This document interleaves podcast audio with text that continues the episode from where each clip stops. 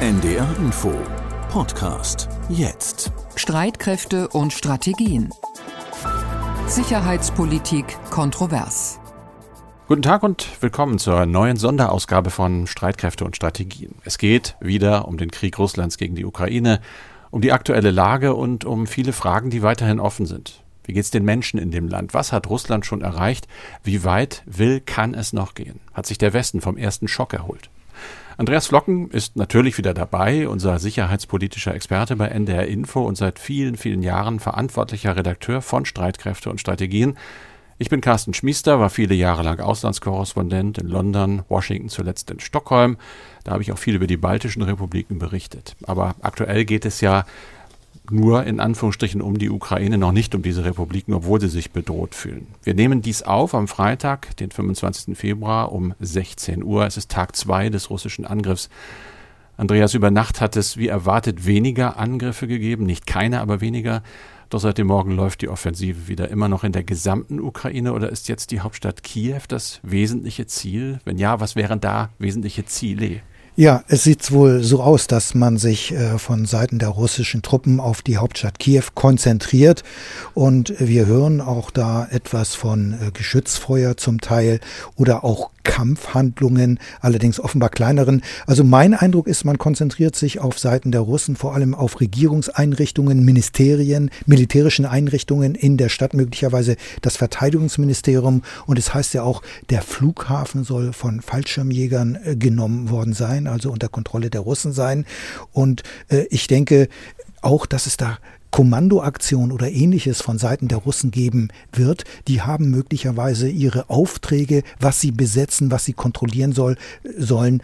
Denn es hat ja auch geheißen, man will die Ukraine demilitarisieren und es ist ja auch die Rede davon, dass man die Ukraine äh, sozusagen äh, freimachen will von Neonazis. Das war ja auch die Rede, die gehalten worden war, die ähm, Putin immer wieder genannt hat. Und Zelensky ist möglicherweise auch auf dieser Agenda, den man festnehmen möchte hm. und andere das Regierungsmitglieder. Ja, das kann man sich ausdenken, denke ich mal, und vorher wissen. Also nehme ich mal an, dass diese Ziele, diese Personen auch besonders beschützt sind. Wenn man jetzt sagt, die Hauptstadt soll vielleicht eingenommen werden, dann könnte man ja denken, das klingt für so eine starke Militärmacht, wie man Russland ja vermutet, wie ein Handstreich. Aber Kiew ist eben eine Stadt mit fast drei Millionen Einwohnern und viele, viele Menschen, das ist mein Eindruck aus meiner Beobachtung, sind durchaus bereit und willens, sich zu wehren, diese Stadt zu verteidigen. Droht da vielleicht doch ein langer, blutiger Kampf um Straßen, um, um einzelne Gebäude?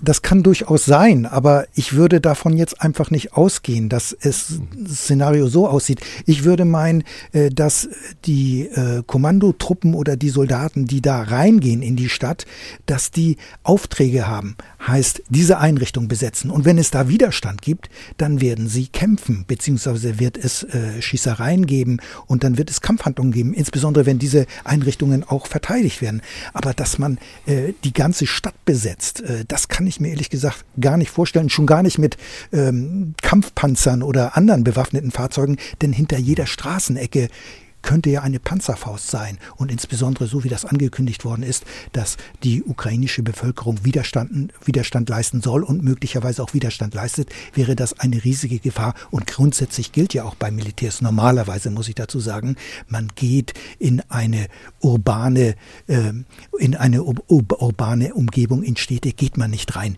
mit, mit, mit, mit Kampfpanzern oder ähnlichen, sondern da geht man mit der Infanterie rein oder in diesem Fall möglicherweise mit einzelnen Trupps, die bestimmte Aufträge haben. Aber die Zeichen stehen ja doch auf, auf schwerere Kämpfe. Ich habe gerade noch mal geguckt, die Kollegen von der BBC in Großbritannien haben auch einen Blog, der ständig informiert und die sagen, dass die Ukraine gerade 18.000 ja, Schnellfeuergewehre ausgehändigt hat an Freiwillige in Kiew und äh, auch gesagt hat, es gebe auf der Website des Innenministeriums eine Anleitung, wie man Molotow-Cocktails baut. Das klingt ja alles furchtbar martialisch eigentlich und klingt, klingt auch so nach Kämpfen, die schnell aus dem Ruder geraten können, weil da einfach, ich sag's mal salopp, keine Profis kämpfen, sondern jeder, der will, kriegt jetzt eine Kalaschnikow und, und soll dann kämpfen. Ja, das ist aber natürlich dann eine schwierige Situation, weil organisiert müsste der Widerstand schon sein und äh, andernfalls würde ich sagen, ist das eher sporadisch oder hat keine Wirkung. Natürlich hat das insofern Auswirkungen, dass auch die russischen Truppen aufpassen müssen. Aber es ist auch gefährlich und könnte weiter zu einer Eskalation führen, wenn man weiß, auch in der Truppe sich rumgesprochen hat, in der russischen Truppe, sage ich mal so, du musst aufpassen, da können Heckenschützen sein etc., mhm. dass die wiederum auch äh, schnell sozusagen trigger-happy sind, wie die Soldaten offen sagen, dass sie eben schnell äh, anfangen zu schießen. Und das wäre eben ganz anders, wenn man weiß, hier ist ein militärisches Ziel, diese Einrichtung wollen wir nehmen und da wollen wir reingehen. Wenn wir auf Widerstand stoßen, dann brechen wir diesen Widerstand und wenn nicht, dann besetzen wir das mehr oder weniger kampflos. Da liegt es aber doch auch in der Logik einer solchen Auseinandersetzung, wo einer der Seiten unterlegen ist, sage ich mal, wie die ukrainische, das nehmen wir gerade mal an, dass sie sich zurückzieht in Rückzugsräume, wo man sicher ist, von wo aus man vielleicht sowas wie einen Guerillakrieg führen kann, eine Politik der Nadelstiche immer wieder machen. Wenn ich heute jetzt mir die Blogs angucke, die sozialen Netzwerke, dann schreiben dort äh, offenbar auch sehr informierte Leute, dass es ja Annahmen gibt, dass Putin im Moment eigentlich gar nicht den Westen der Ukraine im Visier hat, also westlich des Flusses Dnieper als Linie, weil, und das ist ein Blick in die Geschichtsbücher, der Westen oft auch ein, ein großes Widerstandsnest war mit schwierigem Territorium, mehr Wälder, mehr Berge, da kann man sich gut zurückziehen. Ist das plausibel, dass man sagt, äh, Putin macht irgendwo Halt. Auf der anderen Seite wird ja im Westen im Moment auch offenbar gekämpft. Ja, ich würde meinen, was man hört und was man äh, aus der Berichterstattung möglicherweise, welche Schlüsse man daraus ziehen kann, dass natürlich Putin und auch die Militärs eine Demilitarisierung anstreben. Das ist ja auch so von Putin gesagt worden. Und das heißt natürlich, dass man auch militärische Einrichtungen im Westen zerstört. Nicht unbedingt immer mit Truppen oder Kommandotruppen, sondern auch mit Raketen, mit Kampfflugzeugen, mit Luftangriffen etc. Das erklärt dann möglicherweise auch, dass man sich stärker stärker oder auch auf den Westen konzentriert. Aber gerade was du gesagt hast, wenn das Gelände so ist, dass man sich da gut verschanzen kann etc., dann ist das natürlich auch gefährlich für russische Truppen da massiv einzudringen. Ich kann mir das ehrlich gesagt nicht so vorstellen, dass man auch das ganze Land besetzen will, sondern es geht in meinen Augen, so wie ich das einschätzen würde, eher darum, dass man auch militärische Einrichtungen im Westen des Landes sozusagen ausschaltet und dass man sich möglicherweise doch konzentriert auf den Donbass und dort eben was Festes etabliert. Aber eine dauerhafte Besetzung der Ukraine, auch mit in Anführungszeichen so wenig Truppen, rund 150.000 und das bei einer Größe eines Landes, das fast doppelt so groß ist wie Deutschland, das kann ich mir überhaupt nicht vorstellen. Heißt aber ja im Umkehrschluss, dass man auch sehr viel Raum wieder frei macht für ja, Widerstandskräfte, die sich dann irgendwo, ich sag's mal salopp, in den Wäldern verkriechen und immer wieder zuschlagen können. Und das wäre dann ja ein, ein ganz langer, möglicherweise immer wieder sehr blutiger, lokal begrenzter Konflikt. Ja, ich würde schon sagen, natürlich könnte dann der Westen nicht kontrolliert werden. Und natürlich mhm. kann man auch nur zuschlagen, wenn dort sich Leute verschanzen, wenn dort russische Truppen oder Besatzer sind. Aber ich mutmaße, auf sowas würde sich Russland auf Dauer nicht einlassen. Daher vermute ich eher, dass man sich konzentrieren wird auf den Donbass und die Region und alles, was man jetzt macht, auch darüber hinaus. Das dient dazu, zum einen eben diese militärischen Einrichtungen auszuschalten und auch die Regierung möglicherweise abzusetzen. Denn das war ja auch ein Ziel im Grunde genommen. Nach meinem Eindruck geht es auch darum, ein Regime-Change herbeizuführen, eine neue Regierung möglicherweise zu installieren, die dann Bedingungen mit Russland, mit Moskau aushandelt, die genehm sind für Putin, nämlich zum Beispiel eine Neutralisierung des Landes und keine Mitgliedschaft in der NATO. Damit hm. wäre aus Sicht von Putin schon viel gewonnen. Aber warum sollte er dann mit Zelensky verhandeln, mit dem amtierenden Präsidenten? Wir kriegen ja gerade Meldungen, dass es eine angebliche Verhandlungsbereitschaft gibt. Das hat der Kreml-Sprecher bestätigt, und zwar in Minsk. So ist die Idee auf äh, Ebene von Vertretern des Verteidigungs- und Außenministeriums und der Präsidialverwaltung. Macht das dann noch Sinn oder ist das ein Ablenkungsmanöver? Also das ist auch schwer anzuschätzen. Mhm. Das ist natürlich widersprüchlich. Auf der einen Seite äh, ist äh, Zelensky ein Neonazi, auf der einen Seite will man mit ihm verhandeln. Das passt natürlich nicht. Aber vielleicht ist das in der Tat nur eine Ablenkung oder ein Signal möglicherweise auch. Und vielleicht kommt es noch, ja, wir verhandeln mit der Regierung, aber mit einer anderen Regierung. Das wissen wir alles nicht. Und ich bin mir eigentlich sicher, dass es auch im Hintergrund bereits Szenarien ablaufen, wie Putin auch wieder herauskommt aus diesem Krieg. Man will ja ein Ziel haben und die Ziele sind ja weitgehend in meinen Augen gesteckt durch die Rede von Putin. Und das heißt eben Demilitarisierung und eben eine neue Regierung. Das hat er so explizit nicht gesagt, aber er will mit dieser Regierung, die jetzt im Amt ist, will er nicht verhandeln, die muss weg. Also muss eine neue Regierung ran und das ist letztlich das Ziel. Und wenn es eine neue Regierung gibt, eine pro-russische Regierung, dann hat Putin aus seiner Sicht schon viel gewonnen. Die könnte dann natürlich auch in Belarus verhandeln, weil das ist ja nun wirklich alles andere als ein neutrales Land. Das heißt, der Präsident, jetzt der amtierende, wäre ja relativ leichtsinnig, wenn er zu Verhandlungen sich dorthin begeben würde. In der Tat. Und was ich gehört habe, ist auch gar nicht klar, wo Zelensky ist. Er ist möglicherweise gar nicht in Kiew. Er hält sich versteckt. Es hat wohl eine Videobotschaft von ihm gegeben, wo man nicht weiß, wo die aufgenommen worden ist. Denn äh, Zelensky ist präsent in der Öffentlichkeit. Aber er verschickt wohl Botschaften. Aber wo er sich genau befindet, das weiß ich nicht. Denn er wäre mit Sicherheit auch ein Ziel der russischen Truppen oder der Kommandoaktionen äh, von russischen Truppen wiederum, die möglicherweise ihn ausschalten oder festnehmen wollen. Und es heißt ja auch aus der Umgebung des Präsidenten, man wolle Zelensky töten. Ob das so ist, wissen wir nicht, aber durchaus denkbar, dass man ihn aus russischer Sicht zumindest absetzen möchte. Auf jeden Fall ist er abgetaucht, sozusagen auf der Flucht im eigenen Land, ohne dass wir wissen, wo er ist. Viele andere sind auf der Flucht und wollen aus dem Land raus. Die Rede, was wir im Moment zu hören, ist etwa 100.000 Menschen. Äh, die Vereinten Nationen stellen sich insgesamt auf vier Millionen Flüchtlinge aus der Ukraine ein. Eine riesige humanitäre Tragödie und auch Herausforderung natürlich für die Nachbarstaaten.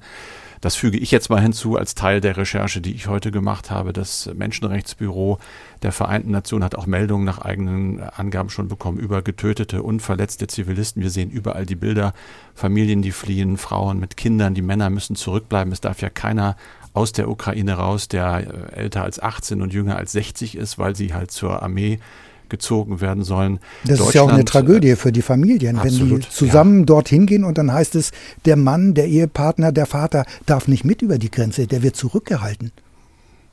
Das sind natürlich Dinge, die auch hier in unserem Umfeld diskutiert werden. Äh, ich kenne ja auch Leute, die, die selber Reservisten waren oder sind bei der Bundeswehr, wo jetzt plötzlich die Kinder fragen, wenn es ganz schlimm kommt, Papa, musst du vielleicht auch?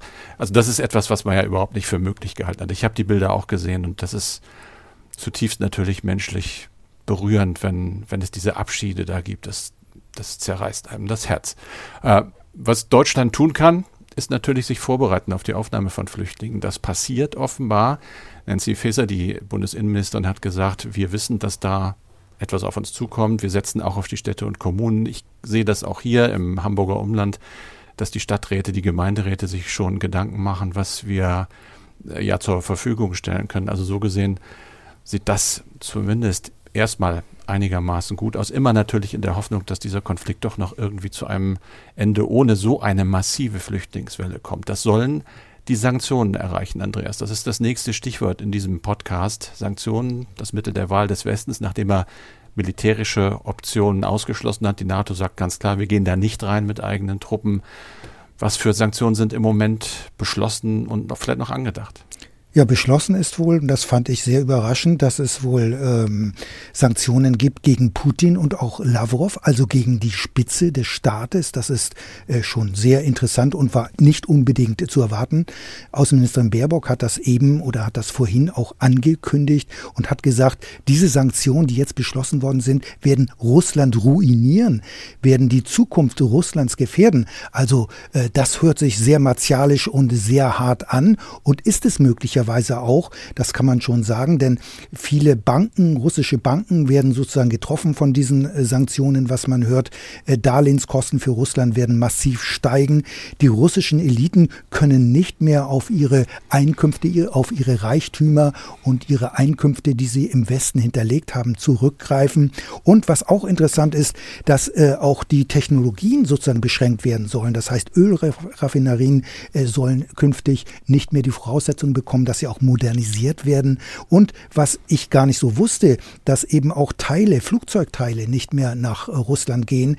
Denn ein großer Teil, fast drei Viertel der russischen ähm, Flotte, ähm, nicht der militärischen Flotte, sondern generell der Flugzeuge, hm. sollen wohl aus Amerika kommen und möglicherweise auch aus Europa. Und das wird natürlich wahnsinnige Auswirkungen haben. Das denke ich schon. Also insofern ist das nicht ganz von der Hand zu weisen, dass diese Sanktionen durchaus eine größere Rolle spielen als bisher.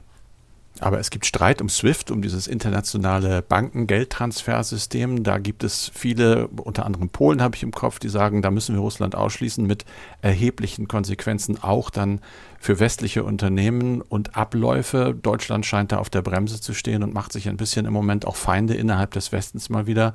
Was ist da deine letzte Erkenntnis? Kommt das noch oder ist das ein Trumpf, den man im Ärmel behalten will? Ich glaube, es ist zum einen der Trumpf, den man noch haben will, falls man noch weiter eskalieren muss mit Sanktionen, aber auch, so habe ich das zumindest bei Frau Baerbock verstanden, die sagt, dass ein, ein, ein, eine Anwendung oder eine, ein Ausschluss äh, Russlands von SWIFT würde heißen, dass auch normale Bürger betroffen seien. Das heißt, sie hatte ein Beispiel genannt von einer Frau, die beispielsweise auf Geld unbedingt angewiesen ist, die würde total betroffen. Und man will wohl weiter spezifische Sanktionen beschließen. Das ist zumindest ein Argument. Aber natürlich, man will auch noch was in der Hinterhand haben und will noch nicht sofort alles auf den Tisch legen. Das Problem dieser Sanktionen ist ja, glaube ich, die haben sozusagen eine Zündschnur. Also bevor sie wirklich wirken, müssen sie eine Weile erstmal brennen. Das heißt, es ist nichts, was jetzt unmittelbar in den Konflikt eingreifen kann. Warum machen wir das denn trotzdem? Denn eigentlich ist jetzt ja, es brennt ja lichterloh, es müsste sofort gelöscht werden. Ja, also da würde ich meinen, das ist natürlich alles eine schwierige Sache, weil man auch sehen muss, äh, dass äh, solche Sachen erstmal auf den ersten Blick nur Nadelstiche sind. Sie können erst langfristig wirken, Sanktionen. Das sehen wir am Iran. Der Iran leidet massiv unter Sanktionen und dringt auch darauf, vor diesem Hintergrund des Atomstreites ja, dass die erst sozusagen aufgehoben werden. Aber ich muss schon sagen, natürlich sind Sanktionen immer auch eine Folge von einer Politik. Und man muss natürlich auch sehen, Sanktionen haben auch hier in Deutschland massive Auswirkungen. Das wird meistens vernachlässigt. Gerade Deutschland ist wirtschaftlich sehr abhängig oder kooperiert sehr eng mit Russland, hat bisher kooperiert. Und wir müssen uns mal vorstellen, wenn ein Betrieb da ist, der 80, 90 Prozent seiner Beziehungen in erster Linie mit Russland abwickelt und von heute auf morgen sozusagen kann er diese Geschäfte mit Russland nicht mehr machen, dann droht ja der Konkurs und dann sind Leute arbeitslos. Und diese Leute haben natürlich eine ganz andere Position dazu und müssen sich auch erstmal Alternativen aufbauen. Das geht auch nicht von heute auf morgen. Es sei denn, der Staat beschließt, wie bei Corona auch, zu helfen. Das ist richtig. Das ist richtig, ja. Sigmar Gabriel, der ehemalige Außenminister, hat ja gesagt, Freiheit gibt es halt nicht umsonst. Die Frage, die mich auch immer umtreibt, durchaus auch ganz persönlich, wo ist denn da bei mir die Schmerzgrenze? Äh, wo, wo, wenn es wirklich wehtut, und das wird es ja wohl, auch wenn ich Annalena Baerbock richtig verstehe, wie lange und was halten wir Deutschen da eigentlich aus? Wir haben ja ernsthaft noch nie, was das angeht, etwas auszustehen gehabt, oder? Also ich kann mich nicht dran erinnern, muss ich dazu sagen. Mhm. Ich bin nun groß geworden, kenne eigentlich auch nichts als Frieden, als kenne den, den Kalten Krieg, den kenne ich noch, aber ich gehöre mhm. noch zu einer Generation, die Gott sei Dank hier keinen Krieg erlebt hat und ich würde mir eben auch sehr wünschen, dass es auch noch lange, lange, lange so bleibt. Und natürlich ist das für die Jungen, die jetzt realisieren, dass es durchaus noch Krieg gibt und unser eins kennt das ja nur von unseren Eltern oder Großeltern, die erzählt haben, wie es damals war. Und einige haben zweimal hintereinander in ihrer Generation einen Krieg erlebt, den Ersten Weltkrieg, den Zweiten Weltkrieg. Und wir, etwas Jüngeren, sage ich mal so, die andere Generation, die kennt das gar nicht und werden jetzt damit konfrontiert, dass sowas auch bei uns passieren kann. Und das war eigentlich für viele unvorstellbar. Das war auch für mich lange unvorstellbar, aber es hat sich geändert durch meine letzte Auslandskorrespondent. Ich war ja in Schweden fünf Jahre und dort hat die Regierung obwohl dieses Land ja mehr als 200 Jahre im Frieden lebt, vor vier Jahren für uns eigentlich erstmal ohne erkennbaren, wirklich dringlichen Grund die Politik geändert mit Blick auf Russland. Das wurde nie wirklich gesagt, aber ganz klar nach Osten geguckt.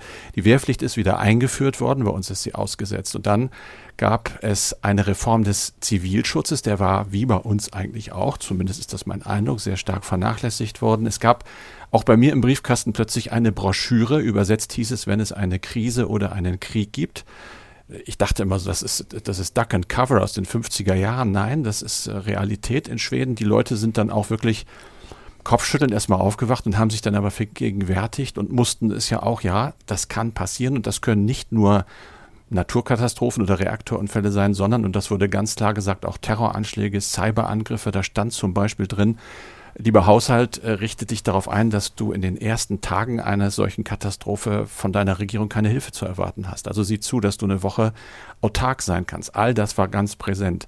In den baltischen Republiken, da ist es ja noch viel stärker. Da spürt man einfach auch die Angst viel direkter, weil die Grenze so nah ist zu Belarus oder zu Russland. Dort sind die Leute immer irgendwie halb bereit, auf eine Katastrophe, auch auf einen Überfall sich einzustellen. Etwas, was bei uns in Deutschland so, so lange nicht war. Ja, können wir das nochmal ändern? Können wir auch unsere Bundeswehr schnell wieder dazu kriegen, dass sie eben künftig auch den Kaltstart wieder kann? Gestern hast du ja gesagt, das kann sie im Moment gar nicht. Ja, also das würde, würde ich mal annehmen, äh, doch ziemlich dauern. Das geht nicht von heute auf morgen. Da muss man nicht nur einen Schalter umlegen. Das ist natürlich eine Frage, was die Einsatzfähigkeit der Bundeswehr ist. Eine Frage des Geldes natürlich, ohne Frage, aber nicht nur des Geldes. Es ist auch eine Frage der Strukturen, denn die Kritik ist ja auch immer noch da, dass die Bundeswehr eben äh, viel zu viel äh, Bürokratie hat, bürokratisiert ist. Man nennt die Bundeswehr ja auch manchmal, äh, dass die Bundeswehr ein Bürokratiemonster ist. Und das führt alles dazu, dass da viel umstrukturiert werden muss. Und hinzu kommt ja auch noch, die Bundeswehr will ja gerne noch größer werden, aufwachsen von jetzt ungefähr 185.000 Soldaten und Soldatinnen auf 203.000. Aber auch da muss man sehen, es gibt eine demografische Entwicklung. Und äh, da muss man auch sehen, hat die Bundeswehr überhaupt auch so viel? Bewerber und Bewerberinnen für diese Tätigkeit um Soldat zu sein. Und das ist gar nicht so einfach, denn man will Oder ja auch. Oder die Wehrpflicht wieder, ein, wieder aktivieren. Ja, das dauert aber wieder, dann muss ich sagen, denn dafür ist die Bundeswehr erst recht gar nicht äh, ausgerichtet im Augenblick. Da braucht man ja ein ganz anderes mhm. System noch. Die Kasernen und Einrichtungen sind gar nicht dafür vorhanden. Außerdem würde ich sagen, der Wehrpflichtige von heute, ähm, der ist eigentlich äh, nicht unbedingt geeignet, diese Hightech-Waffen zu bedienen. Man braucht Profis. Und da ist eigentlich der Wehrpflichtige in meinen Augen eher ein Auslaufmodell. Und ich persönlich kann mir nicht vorstellen, dass man wieder zu der Wehrpflicht zurückgeht. Also das ist vielleicht nach außen ein, ein, ein Signal, aber letztlich effektiv bringt das in meinen Augen nicht so viel. Ich will zum Schluss noch ganz kurz erzählen, was mir heute Morgen passiert ist. Ich bringe immer meinen Hund raus und da trifft man viele Nachbarn. Und heute fiel mir auf, normalerweise ist das ein sehr, sehr fröhliches Hallo, wie geht's? Und man plaudert. Heute war Stille. Das hat ganz lange gedauert, bis wir überhaupt ins Gespräch gekommen sind. Und dann ging es wie bei uns jetzt auch nur um die Ukraine. Ist dir sowas heute auch passiert? Also mir ist das jetzt zu Hause ähm, noch nicht passiert. Wir reden zwar auch darüber, aber ähm, wir schauen auch die Berichterstattung und sind doch erstaunt, wie nah der Krieg jetzt ist. Das sind ja nur einige Flugstunden von Hamburg oder auch von Deutschland generell entfernt. Und das macht einen doch sehr nachdenklich. Und man sieht auch die menschlichen Schicksale und auch das Beispiel, man will fliehen und man kann nicht mehr mit der ganzen Familie in ein anderes Land gehen oder über die Grenze kommen, weil dann eben heißt, nein, die Person darf nicht mit, weil sie weiter für den Widerstand bereitstehen muss. Das sind alles Dramen, die man sich so richtig vorstellen kann, wie das die Familie zerreißt oder der Sohn will unbedingt äh, Widerstand leisten, will will sich melden. Die Eltern wollen nicht, dass er das macht, weil sie das Schlimmste befürchten, weil sie ihre mhm. eigenen Erfahrungen schon haben. Das sind natürlich herzzerreißende Szenen und ähm, Vorstellungen, die eigentlich äh, schwer erträglich sind. Und äh, deswegen ist es auch in meinen Augen notwendig, dass dieser Krieg, dieser Konflikt so schnell wie möglich beendet wird. Wir werden die Entwicklung weiter verfolgen. Das war die zweite Sonderausgabe von Streitkräfte und Strategien zum russischen Angriff auf die Ukraine mit Andreas Flocken und mit mir, mit Carsten Schmiester. Kleiner Tipp, abonnieren Sie den Podcast einfach, wenn Ihnen die Informationen gefallen. Wir haben natürlich auch noch mehr Podcasts bei NDR Info, die wir ganz gerne empfehlen. Zum Beispiel Deine Geschichte, unsere Geschichte. Sehr spannend, sehr ergreifend. Da geht es in der neuen Staffel um die 60er Jahre. In einer Zeit, in der Öl und Kohle knapp werden, das war damals der Eindruck, da schickt uns der Himmel das Atom. In Geneva, this conference of scientists and observers representing 72 countries is a heartening sight for all mankind, for they are gathered to discuss the peaceful uses of atomic energy.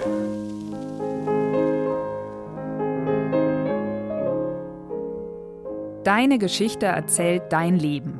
Unsere Geschichte erzählt von unser aller Leben. Deine Geschichte. Unsere Geschichte. Die 60er.